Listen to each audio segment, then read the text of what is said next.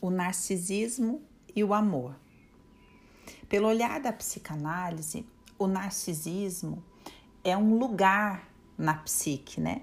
É um platô de investimento libidinal, é um lugar de onde o nosso investimento parte e para onde ele é direcionado.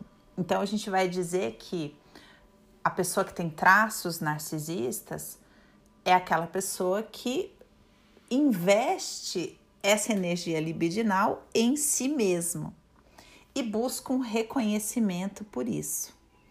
E a pessoa que consegue desenvolver um relacionamento sadio é aquela que consegue direcionar essa energia libidinal para o outro. Todos nós temos dentro de nós este lugar do narcisismo e administramos este ponto de partida da libido para os nossos investimentos nos nossos relacionamentos. E Freud, ao falar sobre tudo isso, ao desenvolver tudo isso, tem uma frase icônica que diz que, em última análise, é preciso amar para não adoecer. Por quê? Porque esse excesso de energia libidinal, quando fica parada em mim, é, acaba me adoecendo psiquicamente e fisicamente, muitas vezes através da somatização. Então, saindo de toda essa teoria psicanalítica, o que eu queria dizer para vocês? Que, em última instância, o amor é sempre solução.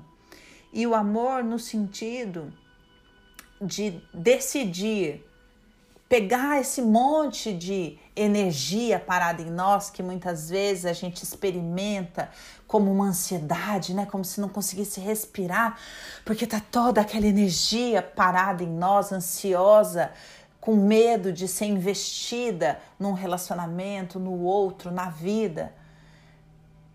Que nós devemos pegar essa energia e investir. Da mesma maneira, quando muitas vezes a gente experimenta essa energia atrofiada em nós, apertada, como se tivesse um monte de roupa socada numa gaveta, a gente experimenta todo esse monte de energia paçocada dentro de nós como um sentimento de depressão. E Freud diz, em última análise, é preciso amar para não adoecer. Então, muitas vezes, sintomas de excesso de libido é, guardada dentro de nós nos traz desconfortos, é, como ansiedade, como a depressão. É claro que eu não estou falando de quadros clínicos aqui, eu estou falando da experiência do dia a dia.